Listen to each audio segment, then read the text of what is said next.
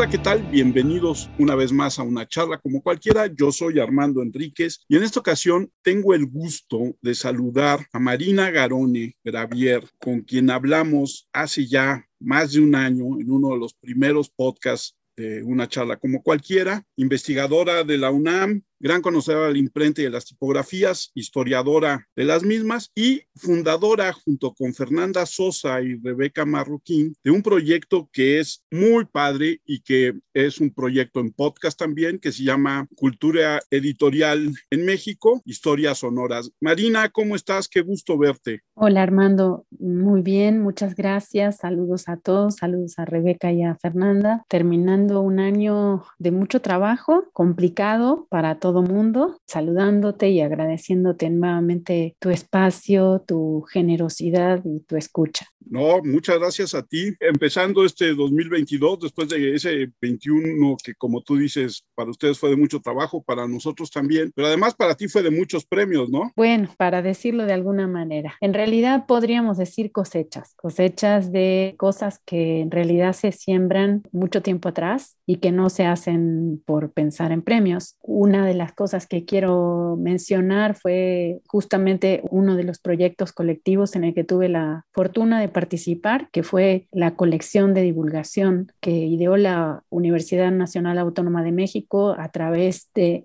Instituto de Investigaciones Históricas con la Dirección General de Publicaciones y Fomento Editorial de la UNAM, que se llamó México 500, justamente en esta conmemoración tan eh, crítica, tan conflictiva, tan eh, importante para la historia mexicana como fue la conquista, y en ese contexto se pensaron 15 pequeños libelos, como se decía en el siglo XIX, XVIII y XIX, de divulgación pensados para chavos de secundaria, prepa y estudios iniciales de licenciatura con distintos temas. A mí me invitaron a escribir sobre libros e imprenta en el siglo XVI y ese proyecto ha tenido la venia del el premio García Cubas en la categoría de divulgación, también de la CANIEM, de la Cámara Nacional de la Industria Editorial Mexicana y bueno, fue un, proyecto muy hermoso por lo que implicaba pensar en para quién se escribía y cómo hacer algo resumido y reducido, sobre todo a partir de tanto que se ha escrito de estos temas. Ese fue uno de estos reconocimientos y el otro, un proyecto también que tardó muchos años en pensarse, en gestarse, en crearse, en hacerse, que fue el libro multiplicado sobre prácticas editoriales y de lectura en México en el siglo XX que hicimos entre muchos colegas, salió publicado por la Universidad Autónoma Metropolitana en su plantel Guajimalpa y también tuvo un reconocimiento en el Premio García Cubas. La verdad, ambos proyectos son justamente proyectos colectivos, entonces en esa medida es,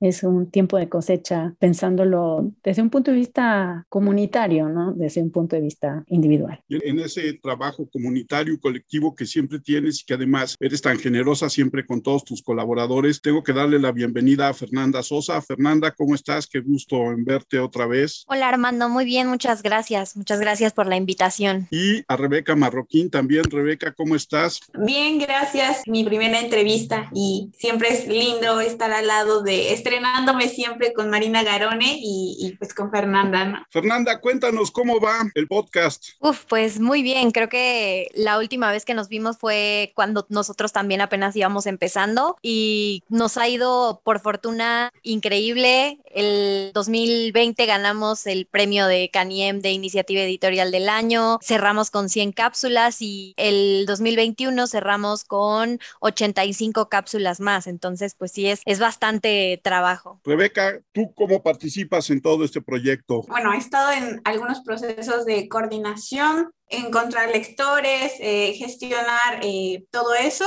Eh, también he estado algunas veces escribiendo para el podcast y también haciendo algunas adecuaciones de los textos que nos envían, porque es un trabajo que a simple vista mucha gente podría creer que es algo muy fácil, ¿no? Pero es, es gestionar los textos, es ver cómo está el texto presentado para que pueda ser grabado y tenga un sentido, porque la oralidad no es lo mismo que la textualidad. Entonces, claramente es un trabajo bastante arduo, pero siempre aprendemos mucho de Marina porque nos enseña a gestionar, sobre todo que a lo mejor estudiando letras, el trabajo colectivo no se da mucho y a través de Marina hemos aprendido mucho ese trabajo colectivo y sobre todo gestionar el trabajo colectivo a distancia creo que es algo, un reto bastante grande, pero ahí vamos solucionándolo. Bueno, estas son mis tareas en general. Esto de gestionar proyectos de manera colectiva que se da tanto en, los medios de comunicación, no tanto en, en, los textos, como dices, Rebeca. Es algo que tenemos que retomar y volver a aprender, ¿no crees, Marina? Totalmente, Armando. Un reto del proyecto es voy a traer una, no es una metáfora, es una realidad de formas de organización social. Hay muchas empresas eh, multinivel y en esos eh, espacios laborales se cuida mucho que cada integrante de un conjunto entienda que no importa la posición en la que está, sino que es fundamental para la tarea de los demás. En este proyecto están desde chicos de servicio social de distintas carreras, de historia, de letras, de diseño y comunicación visual, hasta eh, ya eh, de licenciatura y por supuesto eh, profesionales del mundo de la edición, investigadores, profesores. Como te comentamos en la primera entrevista, no solamente de la Universidad Nacional Autónoma de México, sino de otras universidades de la República Mexicana y también hemos tenido algunas colaboraciones de colegas a nivel internacional. Y como bien decían Rebeca y Fernanda, coordinar esto no es una tarea menor, sobre todo porque en años que hemos vivido, este par de años que hemos vivido, a veces los tiempos son tiempos eh, emocionales, son tiempos vitales que se van eh, enlazando con las circunstancias de salud, familiares, laborales, vamos, de salud física y de salud eh, mental y emocional de todos nosotros. Entonces, dar un seguimiento a un proyecto así, que de manera tangible no parece tener un resultado inmediato, es difícil estar invitando, esperando las respuestas, poniendo eh, cordialmente o a veces enfáticamente tiempos de entrega, porque uno ve como el paisaje de conjunto, pero ese paisaje se tiene que hacer paulatinamente. Ha sido fundamental el trabajo de cada miembro. A veces a unos nos toca el chicotito y perseguir y a otros toca hacer eh, la cadena de transmisión y suavizar ciertos mensajes.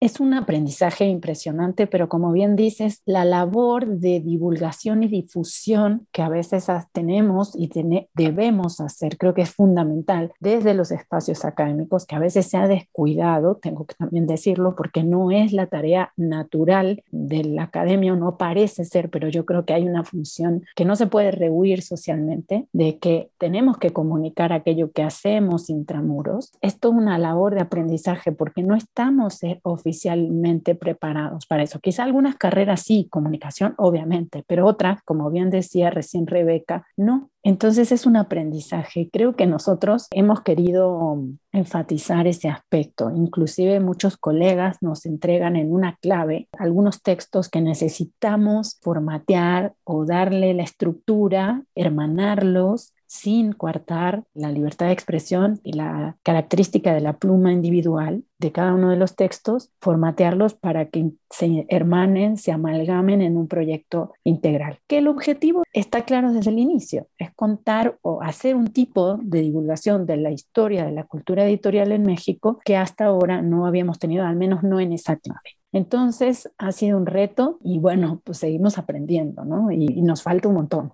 Sí, es como dices, una labor de aprendizaje diario. Cada uno de los productos que subimos es un nuevo páramo que trabajar, ¿no? Fernanda, ¿qué has aprendido a lo largo de estos dos años? Uf, que no. Eh, la verdad es que Marina tiene razón, ha sido un trabajo titánico. Ya en estos dos años tenemos 97 autores diferentes, entonces estar detrás de la gente que a lo mejor se retrasa o que tiene alguna situación por la que necesita un poco más de tiempo ha sido difícil y creo que también me ha ayudado a humanizarme y a ver un lado distinto de la academia, porque muchas veces tenemos esta idea de la fecha de entrega y ya no hay más, cuando pues somos personas, ¿no? Y estos tiempos nos han hecho y nos han obligado a aprender que a veces hay cosas importantes que tienen que esperar porque hay otras cosas también importantes que son inmediatas, ¿no? Y a eso, a ser un poco más empáticos, a darnos cuenta de que todos estamos pasando por algo en cualquier momento y sin embargo, pues aquí seguimos, ¿no? Trabajando y compartiendo esto que también comentábamos en la ocasión anterior, que es el espíritu del podcast, ¿no? Que es compartir esto que trabajamos en la academia con la gente y que pues a ya casi dos años seguimos haciéndolo. ¿Y colaboración de cuántos académicos, de cuántas universidades, de cuántos estados tienen actualmente? 97 colaboradores tenemos, como mencionaba Marina, estudiantes que están haciendo el servicio social con nosotros. Rebe, por ejemplo, también tiene una cápsula, me parece. En total son 55 adscripciones diferentes, desde universidades nacionales hasta extranjeras, editoriales, investigadores independientes, instituciones. Es un panorama muy vasto de distintas miradas de gente que trabaja en la industria haciendo cosas distintas. Entonces, eso creo que también enriquece muchísimo más eh, la información que podemos compartir.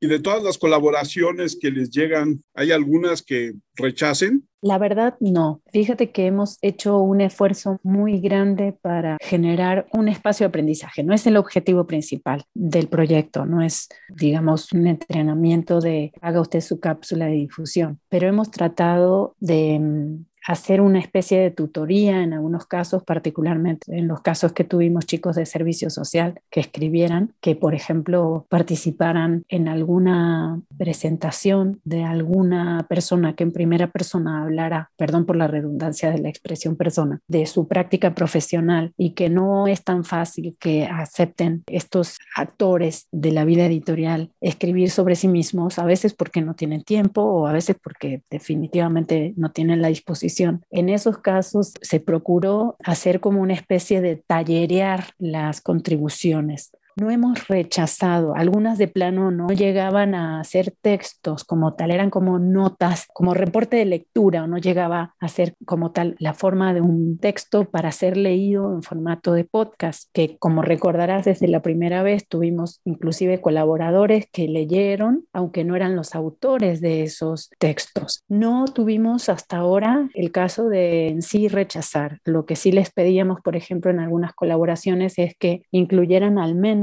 tres textos para que el escucha pudiera ampliar su información si quería saber más del tema. Era una cuestión quizá mm, sutil de cómo se escribe algún objeto editorial si se está hablando en un podcast, ¿no? Cómo hablar de dimensiones o de estructuras o quizá de colores. Eh, eh, digamos, esa parte de, sobre todo de aspectos de materialidad, la transmisión oral al medio oral necesita ser más amable o ser más, generar más imágenes mentales. Pero fuera de eso, en realidad no. También tengo que decir en honor a la verdad que hemos sido nosotras principalmente quienes más hemos buscado las contribuciones. No hemos tenido, como esperábamos, un aluvión de propuestas que nos impusiera en la eventual posibilidad de rechazar algo. En realidad, no. También, en honor a la verdad, tengo que decir que de la meta que nos habíamos propuesto para este año, que eran menos cápsulas bimestrales, nos propusimos, salvo para el último bimestre, tener una cuota mínima de 15 cápsulas. No fue fácil llegar a esa cantidad. Creo que mucha gente también, y nos incluimos, hemos estado bastante cansados en esta dinámica de la virtualidad. Tengo que reconocer que la mayoría de los colaboradores son estudiantes que están cursando sus carreras o profesionales que tienen sus cargas laborales calendarizadas anualmente y esto es como una cosa más que hacer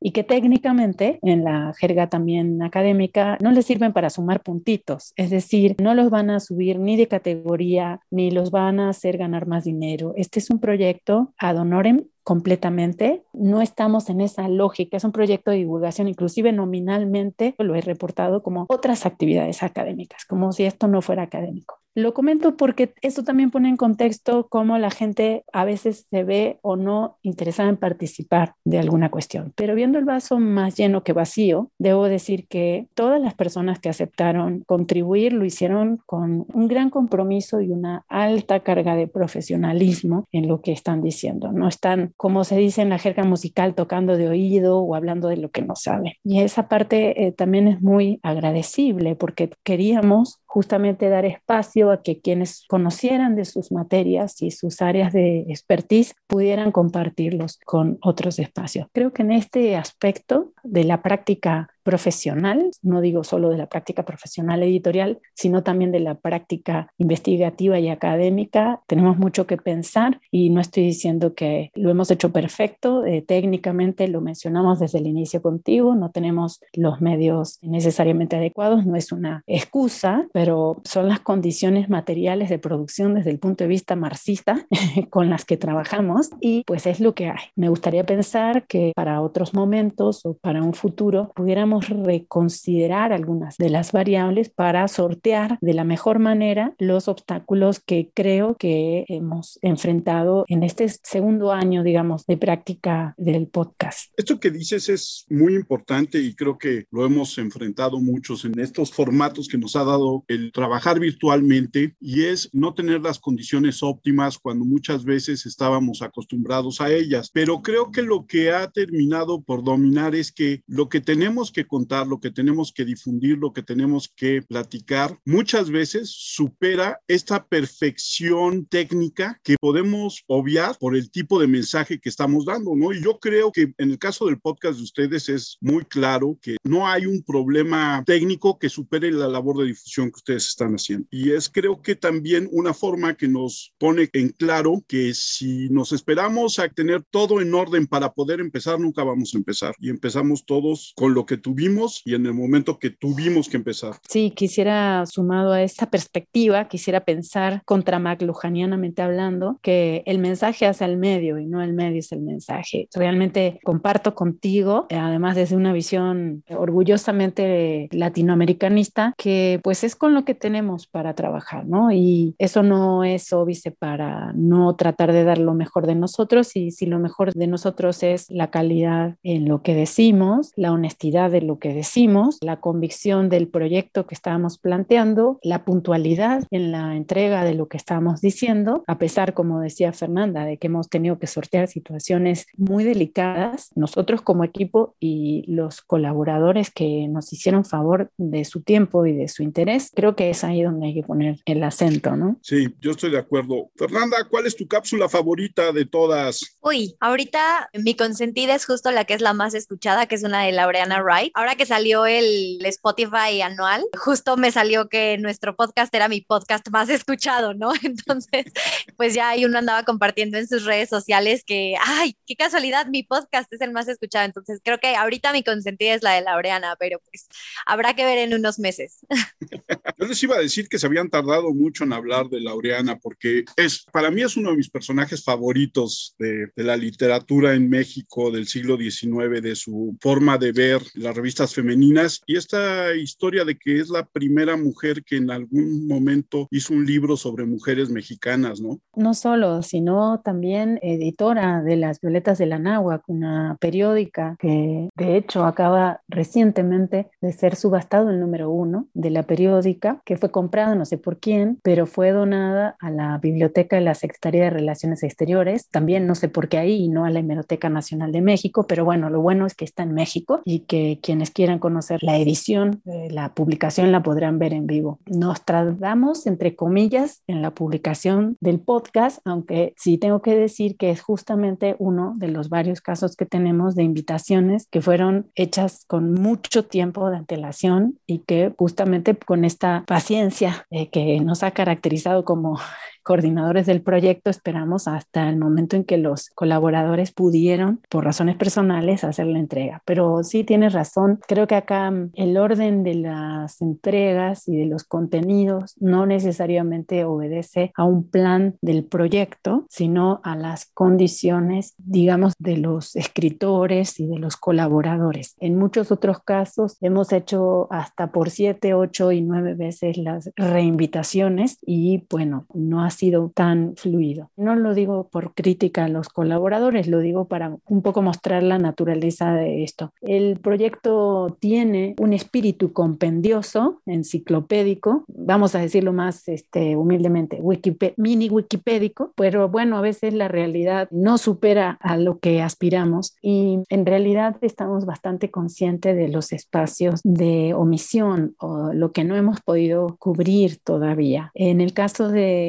específicamente de la cápsula de Laureana, sí ha sido un espíritu personal, pero también compartido por las chicas, por Fer y Rebe, de que haya una eh, fuerte impronta de contenidos de mujeres. Esto no es una cuestión de cuotas, no lo estamos viendo desde ese punto de vista, pero sí un poco desde, hay un aspecto de lo cuantitativo en cómo hacemos y cómo contamos y cómo organizamos la historia de la edición y de la cultura editorial en México, que a veces no es suficientemente justa con la impronta que han dejado las mujeres editoras, las mujeres tipógrafas, las mujeres diseñadoras. Y en esa dimensión, en esta segunda etapa, aunque en la primera también lo habíamos intentado hacer, hay algunas contribuciones que procuraron, digamos, mantener el barco más o menos nivelado en cuanto a ese aspecto. Habría otros que todavía no están siendo nivelados, como por ejemplo, y que han sido solicitados, pero no hemos podido eh, lograr las contribuciones, al menos hasta hoy, es, por ejemplo, la edición en lenguas originarias. Esta es una cosa que también nos parece muy importante para dar una, una, no una imagen en términos de imagen exterior, sino una fotografía o una radiografía más nítida o una cartografía mejor dibujada en una mejor escala uno a uno de lo que implica publicar en México y lo que ha implicado siempre, no solamente desde, digamos, escribir, porque no era publicar en tiempos prehispánicos y desde el 16 publicar en idiomas originarios. Este punto es algo que de manera personal me interesa y siempre hemos querido que en primera persona quienes hoy están a cargo de esos temas estén hablando. Todavía no tenemos esos contenidos, esperamos en algún momento poder dar cuenta de ellos. Rebeca, ¿cuál es tu cápsula favorita? Iba a decir, mi cápsula favorita es la mía. No, no es cierto.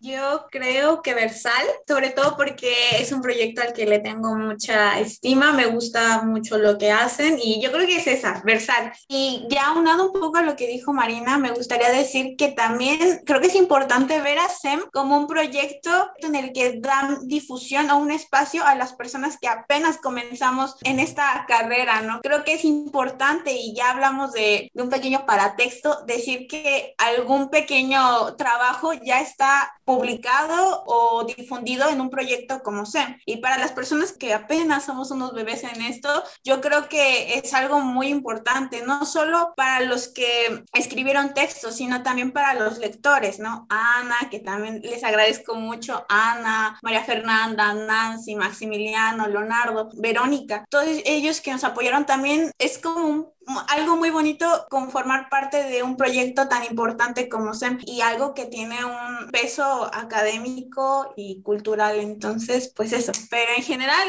para resumirlo, es Versal. Esa es mi cápsula favorita. Para quienes no sepan qué es Versal, Versal es un colectivo editorial eh, fundado por Miguel Ángel Guzmán y la maestra de Almeida, que es uno de los espacios de formación editorial, de editores, de corrección de estilo, de todos los ámbitos de la cultura editorial en México, que tiene más de 30 años. Es un lugar que estaba funcionando antes de los posgrados en edición que hoy están activos como el de la UAM Xochimilco o el de la Universidad Autónoma de Morelos. Es un lugar por, por el que han pasado los cuadros editoriales de todas las editoriales públicas y privadas de México en activo al día de hoy, en el cual han dado clases el recientemente fallecido Roberto Zavala Ruiz, Humberto Musacchio, la propia Consuelo Sáizar, que fue directora de Fondo de Cultura Económica, Felipe Garrido, una cantidad de profesionales impresionantes. Por esa razón yo creo que le interesa a Rebeca, pero además porque no se puede entender la profesionalización de la edición en México sin mencionar a Versal. Obviamente que no es el único espacio, pero ha sido un espacio, de hecho, vinculado con la universidad, pero extrauniversitario. Entonces, esto también le da mucho poder a un espacio de profesionalización que es foro y referencia de muchos de los que nos hemos formado en sus aulas. Y lo que a mí me llama mucho la atención es, hablamos de imprentas del siglo XVI, del siglo XVII, del siglo XVIII, del siglo XIX, del siglo XX, y llegamos a cápsulas que hablan de las nuevas formas de producción y de edición que tenemos en el siglo XXI y que ya van un poco más allá o ya están totalmente fuera de la edición en un texto impreso, ¿no? Y llegamos a esta parte donde es parte de lo que dice Rebeca, de lo que yo creo que sucede hoy es, ya no dependemos de nadie para publicar los contenidos que queremos y ser parte de grandes grupos o pequeños grupos que estamos publicando y haciendo cosas sin tener que pasar por agendas o por lugares que en alguna época se consideraron como mafias, ¿no? Bueno, ese tema daría para otro podcast. Este, creo que estamos en un momento rico y también delicado sobre ese aspecto y hemos querido centrar la mirada, sí, sobre la diversidad de géneros editoriales y espacios editoriales, perfiles y lo que desde el punto de vista de los estudios de la edición engloba distintas facetas. Nos y no hemos logrado cubrir, por ejemplo, dentro de esta agenda de contenidos apetecibles, una visión más eh, holística de las ferias, por ejemplo, o de las librerías, o tener una mayor variedad de géneros editoriales. No centramos la mirada en los perfiles políticos o ideológicos, aunque no podemos pensar en edición fuera de la política, o sea, quien piense eso es que no, no entendió lo que es la edición. Estamos hablando de una técnica de la lengua escrita o en relación con una plataforma, estamos hablando de una articulación de lo que un conjunto de profesionales hacen para transmitir lo que unos determinados autores quieren comunicar a distintos públicos o sociedades. Y en esa medida es un acto, la edición es un acto eminentemente político. No estamos diciendo que solamente de un tipo de comunicación política. Pero esto que dices es muy importante recordarlo porque estamos en un momento donde estamos viendo todo muy a través de la lente ideológica, que eso nunca ha dejado de existir, pero en donde esa lente ha dejado de permitir los cromatismos y los matices de los grises. Cuando eso ocurre en cualquier sociedad, estamos ante situaciones un poco delicadas. En esa medida, el antídoto que ha planteado este proyecto, o al menos el que yo me he planteado como coordinadora, es la polifonía, es la diversidad, es que no sean ni todos mis cuates, ni todos mis enemigos, ni todos de la UNAM, ni todos de un centro, ni todos de una determinada carrera o de un estamento de grado. Y en esa medida, ese es el único antídoto la polifonía. Hay varios planos para concebir un proyecto. Una persona que murió hace unos años y que me enseñó muchas cosas, buenas y malas, eh, siempre hablaba de la factibilidad de los proyectos. Y creo que eso es algo que puede ser una palabra que a algunos les parezca contraria a la creatividad. Y yo creo que no, que justamente la creatividad requiere de pensarse en su dimensión y tiempo histórico. Y si bien el tema es inagotable, los proyectos son agotables y hay que pensarlos en esa medida también. Cuando uno va viendo, digamos que la velocidad de respuesta de colaboradores es menor a la insistencia que uno puede poner, bueno, hay que tomar eso como un indicador del grado de factibilidad de un proyecto, que a veces esa factibilidad, insisto, no tiene que ver con el tema, nosotros tampoco inventamos el tema, habíamos mencionado en nuestra primera charla que hay otros proyectos en formato sonoro, radial particularmente, no de podcast, que han abordado este tema, no tiene que ver con el tema, tiene que ver con los modos de trabajo, con los tiempos y con la resonancia en el otro. Entonces, estos proyectos proyectos tienen sentido si también hacen sentido para la afuera. Nosotros no estamos midiendo likes o retweets o me gusta o digamos, es un tipo de indicador que nos permite ver qué opina, o al menos en cierto grado no hay una opinión explícita, pero sí hay ciertos indicadores de cómo se está recibiendo. Pero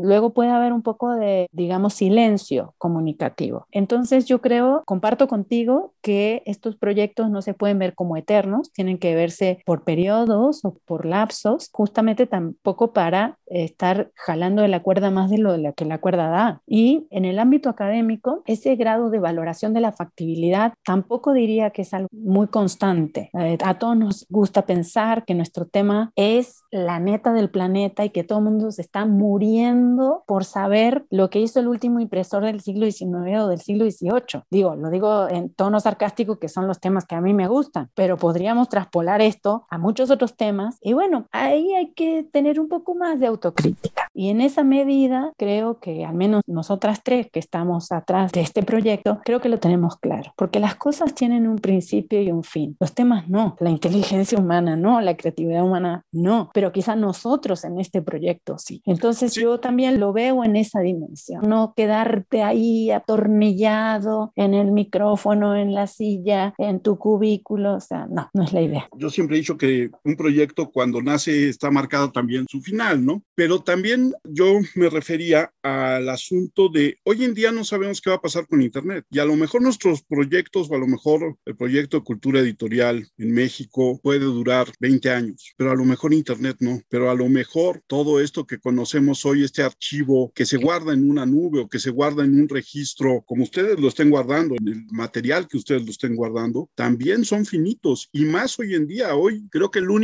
sustento que sigue siendo más o menos fiable sigue siendo el libro. Todos los demás formatos también perecen. Sí, en términos de estrategias de conservación, nuestro proyecto no tuvo ese cuidado, no lo hemos pensado de esa manera. Podemos tener respaldos, de hecho Fernanda y Rebe acaban de hacer un respaldo de materiales que teníamos en nubes, digamos, ni siquiera financiadas, o sea, nubes gratuitas. Gratuitas quiero decir de que no estamos pagando un alojamiento, ¿no? nada es gratuito en la nube, eso también hay que decirlo, pero nosotros no tuvimos ese, no diría esa preocupación, pero esa perspectiva del proyecto de preservación digital de lo sonoro que estamos generando. Tengo que decir que es toda una problemática la que señalas, ¿no? Es una problemática inclusive a nivel de las instituciones federales que están a cargo de eso, la propia Fonoteca Nacional, los registros cinematográficos, radiofónicos del país. Esto no llega a ser una célula, y quizá me queda grande decir que es una célula de ese banco sonoro de conocimientos. Es toda una problemática la que señalas y en términos de preservación de la cultura eh, de lo escrito en general, que nosotros no entraríamos en eso, sino de lo sonoro, pero sí porque hablamos de lo escrito, también hay toda una preocupación ¿no? sobre si las publicaciones periódicas que hoy se están generando, qué tanto tiempo van a durar, cómo es ese soporte del papel periódico o si el microfilm es más duradero que, por ejemplo, los propios respaldos eh, digitales. La semana pasada tuvimos una reunión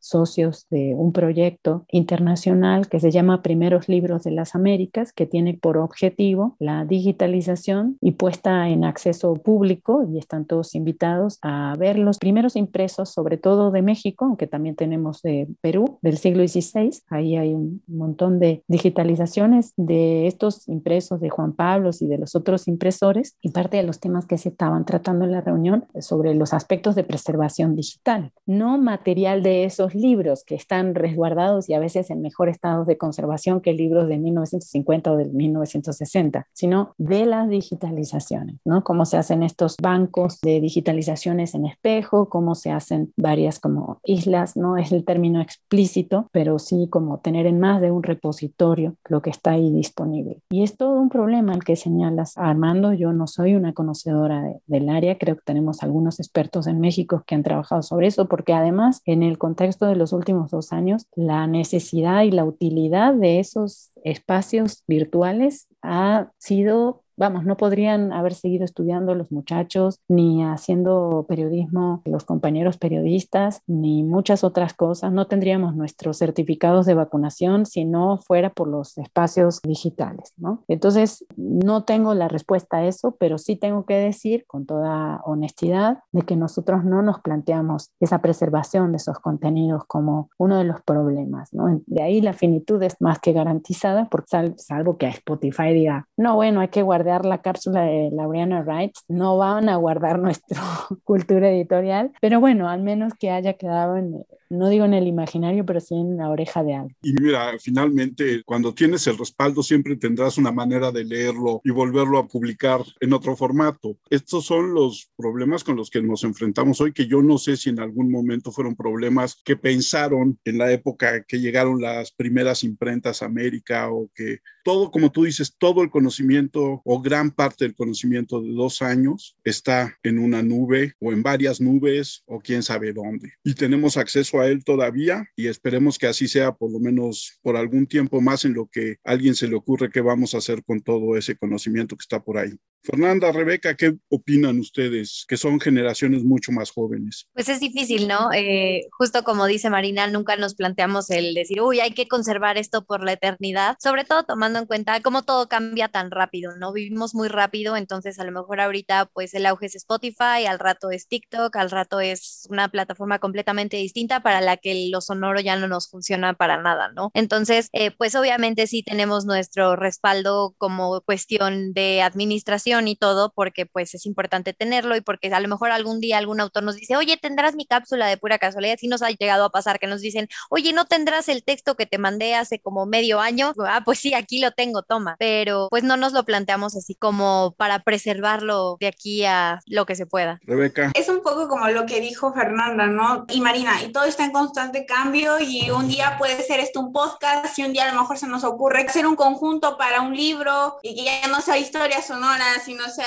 historias escritas, no sé, ¿no? Todo puede pasar y depende también, no sé, el apoyo o incluso la agenda de Marina, no sé, todo puede pasar, pero cualquier cosa a la que, a la demanda que nos llegue o a lo que se nos ocurra, va a llegar el momento y van a llegar las ideas de cómo sacarlo, ¿no? Y lo que es importante es eso, o sea, yo creo que nadie empieza un proyecto diciendo lo voy a preservar por 400 siglos, porque no, uno empieza un proyecto por el gusto de empezar un proyecto, de hacerlo, de generarlo, de verlo. El otro, una sobrina de 11 años me decía, es que Facebook es para boomers. Sí, sí es cierto. Entonces, si mañana es TikTok y en TikTok vamos a hacer las cosas, buscaremos las formas de poner esos proyectos que tanto gusto nos dan y tanto ánimo en TikTok, ¿no? Pero no necesariamente vamos a pensar que todo va a durar. Es simplemente una pregunta que yo me hago porque hoy en día estas plataformas tienen una vida mucho más corta que lo que tenían las plataformas de los medios tradicionales y de otros tipos de, de, medios que han existido a lo largo de nuestra historia, ¿no? Y en este momento se une con nosotros Iván Pérez González. Iván, ¿cómo estás? Mucho gusto en saludarte. Hola, buenas tardes a todos. Iván, Iván es parte de otro proyecto con Marina, del cual platícanos, Marina. Bueno, en realidad, ¿quién tiene que empezar hablando de esto? Porque el culpable de este proyecto, en el sentido amoroso de la expresión culpable, el instigador es Iván.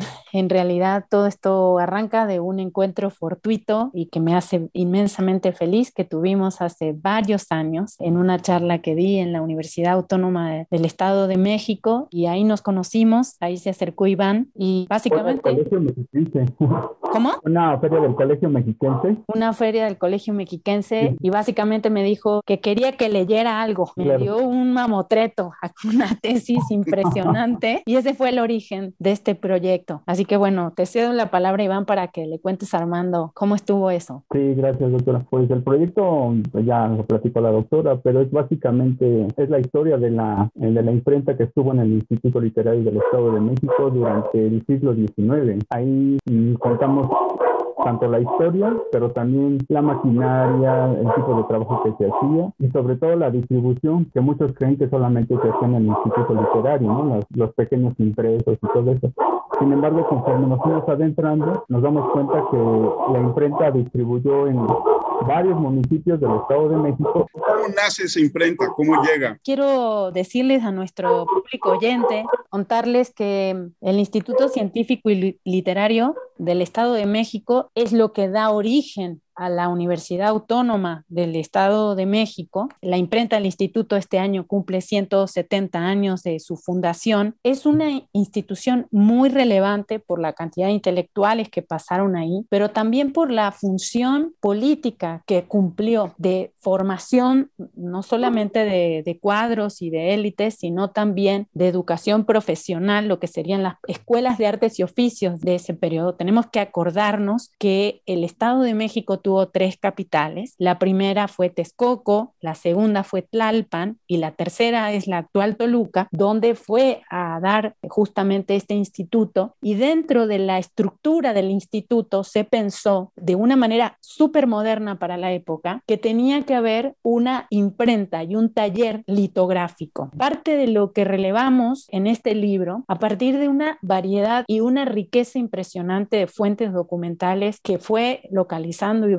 como por ejemplo los libros de cuenta, los inventarios de la imprenta, que dice a cabalidad qué máquinas, qué tipografías, los recibos, cuánto se le pagaba a los impresores, quiénes fueron todos los impresores que pasaron por el taller y que no hacían solo las veces de espacio formativo, educativo, como digamos preescuelas de diseño gráfico de la época, sino también de salida profesional de esos eh, jóvenes y que también publicaban toda la papelería de gobierno de la época a partir de esa enorme riqueza documental se narra esta historia del Instituto Científico y Literario que trasciende los espacios meramente educativos y académicos para ser una oficina tipográfica del momento, donde se ve la función y el diálogo que hay entre los tipógrafos mexiquenses de la época con grandes impresores del siglo XIX en México, como por ejemplo Ignacio Cumplido, y también con los políticos del momento como Riva Palacio. Entonces, este libro de alguna manera forma parte de una historia que necesitamos tener de la tipografía y la imprenta en los estados de la República Mexicana, que no por proximidad con la Ciudad de México no tuvieron entidad propia. En la información documental, por ejemplo, vemos de dónde se proveían del papel, a quiénes les compraban tipografía y cómo acaba de señalar Iván, a quién distribuían impresos, porque también eso es interesante, ver que no fue solamente un espacio de autoconsumo, un lugar donde se publicaba solo a los fines y los intereses del propio establecimiento educativo, sino que también tenía vínculos con otras ciudades de la región. Eso también creo que es una información muy novedosa que a veces a la luz de esta potencia chilanga se deja de ver pues estos emprendimientos tan ricos, ¿no? Cuéntanos, Iván, ¿a qué ciudades distribuía esta imprenta? Distribuía sobre todo a municipios, mayoritariamente eran municipios de aquí del Estado de México, como Mexicalcingo, Tlatlaya, Calimaya, Metepec, todos los cercanos a Toluca. Sin embargo, también encontramos unos municipios de Querétaro, como Tequiciapan, y otros de Hidalgo, que también distribuía la, imprenta del instituto. Esto yo creo que se debe también a, recordemos que en el siglo XIX el Estado de México era una entidad muy grande, ¿no? Abarcaba parte del Distrito Federal, Hidalgo, eh, Guerrero, y suponemos que por esa grandeza de territorio había estas distribuciones masivas, ¿no? Y el Estado de México pues era una entidad muy grande en ese entonces. ¿Y qué era lo que producían para estas otras ciudades? Sobre todo que hoy ahora llamamos libro de texto, que eran libros, en ese entonces se llamaban libros elementales, que eran estudios de gramática para que los alumnos aprendieran a escribir, civilidad, algunos cuentos también como Fenelon y algunas otras entidades este, pedían sobre todo eh, documentos también para mismos para los ayuntamientos como boletas, este, incluso los alumnos cuando alguien fallecía podían imprimir las de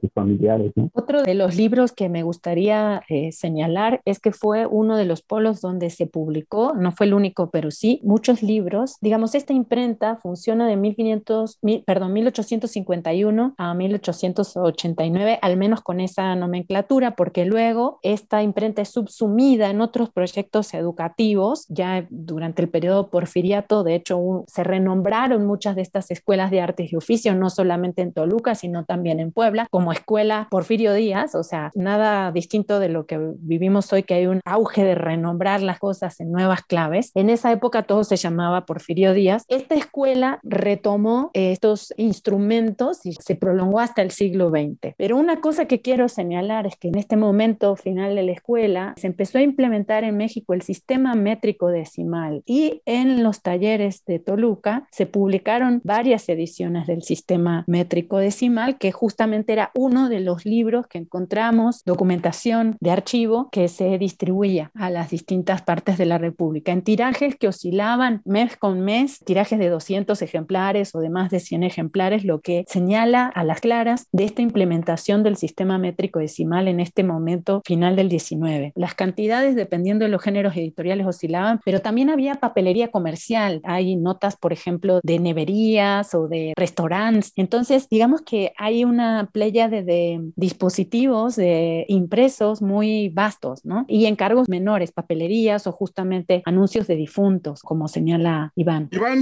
¿quedan restos de esta imprenta? Sí, en el Museo José María Morelos y Pavón, que se encuentra en Toluca, pertenece a la Universidad Autónoma del Estado de México, queda la prensa Washington Press con número de serie 4018. Es lo más cercano que podemos tener a los talleres de litografía y tipografía que quedaron. Las demás prensas ah, nos vimos buscando y la verdad desconocemos en dónde quedaron. Algunos dicen que, por ejemplo, las piedras litográficas se enterraron ahí en el Instituto Literario, ¿no? Porque antes había un jardín inmenso que los alumnos lo utilizaban para botánica, la clase de botánica. Entonces había un terreno en donde dicen que probablemente ahí enterraron las piedras litográficas, pero es solamente una versión. A mí lo que me parece interesante es esta diversidad que tenía la imprenta de no solamente el libro, el libro de texto, las esquelas, las notas de los restaurantes. ¿También hacía publicidad? Sí tenía publicidad justamente en estas notas de restaurante y demás. No hemos encontrado otra forma en sí de publicidad, pero sí creo que quizá otro de los soportes que no hemos mencionado hasta ahora, pero que son muy relevantes y que se pueden consultar desde la Hemeroteca Nacional Digital de México y en otros repositorios, porque Iván hizo un rastreo y luego lo complementamos con varios repositorios en varias partes de la República Mexicana, también en Puebla y otras bibliotecas de la Ciudad de México, son los periódicos.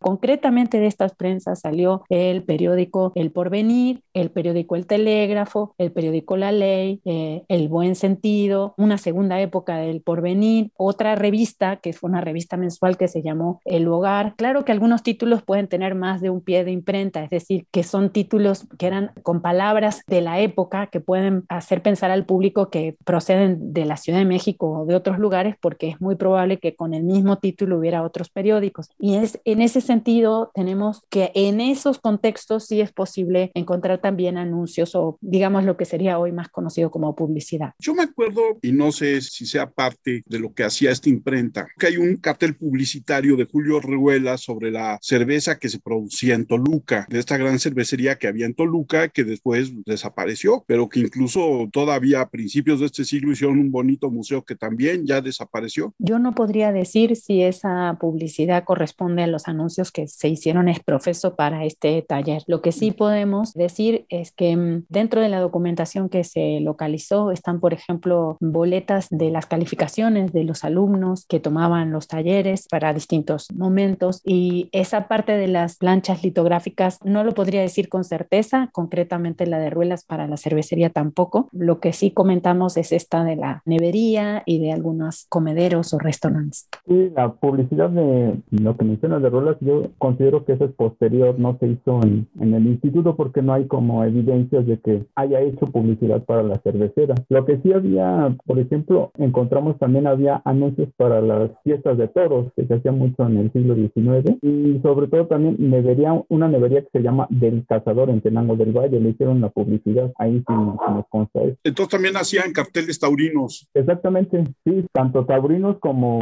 también para las fiestas patrias, encontramos dos carteles de las fiestas patrias. Era un negocio bien diversificado. Sí, desde, se podía hacer desde un libro para gobierno, así impreso en piel y con un papel muy agradable, como le digo, una esquela o una publicidad para un negocio. Ahí sí no había distinción, digamos. ¿Y dónde conseguimos el libro? El libro acaba de salir de prensas, no está distribuido todavía hasta donde tenemos conocimiento. Como señalo, fue publicado por la Universidad Autónoma del Estado de México en la actual administración. Eh, estamos muy muy agradecidos con la universidad por habernos dado el espacio para la publicación. La formación, el diseño y el cuidado del texto estuvo a cargo de Iván. Colaboré y también el departamento editorial que ellos tienen. Digamos, gráficamente la cara del niño, el ADN completo es de Iván, que tuvo mucho cuidado, mucho amor en este trabajo, mucha meticulosidad. Fue un trabajo que llevó muchísimo tiempo de hacer, digamos, el corazón, el cuerpo central estaba preparado predominantemente por Iván, pero hicimos paleografía de muchos documentos. Es un libro muy ricamente ilustrado. Es un libro que puede ser del interés no solamente para historiadores o historiadores del libro o diseñadores gráficos, sino para el público en general, porque es un pedacito de la historia mexiquense y también, digamos, de la cultura de México, ¿no? Está muy, muy, muy ricamente ilustrado con material absolutamente inédito. Hemos hecho un reconocimiento de todos los usos tipográficos en las publicaciones con una nomenclatura, una descripción muy, muy detallada. La obra se complementa con una bibliografía muy amplia, muy enriquecida, a la que había hecho hace varios años el maestro Colín, que fue uno de los más profundos estudiosos de la bibliografía mexiquense. Nosotros identificamos obras que él no había señalado en su bibliografía y al menos señalamos un repositorio donde la gente pueda encontrar y consultar de manera directa de visu ese material. Entonces es un documento muy amable, está hecho con cuidado, pero no está escrito en clave erudita, digamos, no repele al lector, invitamos a leer y decidimos titular la obra con un verso de un poema estudiantil para la apertura de los talleres. Se hicieron unos grandes festejos para la inauguración de estos talleres y era muy común que hubiera alabanzas y luego así, como se estilaba también en las fiestas patrias de la época, con la retórica del momento, y por eso el libro se llama Con imborrable tinta alegre, historia del taller de imprenta del Instituto Literario del Estado de México, 1851-1889. Esperamos que próximamente esté disponible la obra, de hecho va a tener su formato digital de libre acceso y un formato impreso, supongo que en los espacios de la propia universidad, en eh, los espacios de venta bibliográfica estarán disponibles y en la medida que tengamos nosotros los datos de acceso directo, te los haremos llegar para que el público lo pueda consultar. Iván, ¿de dónde surgió tu interés por esta historia, por esta imprenta? ¿Por qué vale la pena contar esta historia? Eh, mi interés salió cuando terminé la carrera de diseño gráfico. Eh, yo estaba buscando un tema para tesis de licenciatura. Entonces, mi intención era hacer una tipografía, pero creo que todavía no contaba con los conocimientos necesarios. Entonces, conforme fui rascando un poco la historia de mi facultad, eh, me topé con esta historia del taller de imprenta que el maestro Peñalosa, el entonces cronista de la universidad, había hecho un pequeño folleto que lo titulaba La imprenta del Instituto Literario. Y a mí me llamó mucho la atención eso. Y ahí el maestro Peñalosa menciona que la imprenta estuvo durante 40 años. Entonces dije, 40 años no se pueden resumir en unas cuantas páginas, ¿no? Yo creo que hay más allá de eso que escribió el maestro Peñalosa con todo el respeto que merece. Pero ese libro fue como mi entrada para profundizar más. Entonces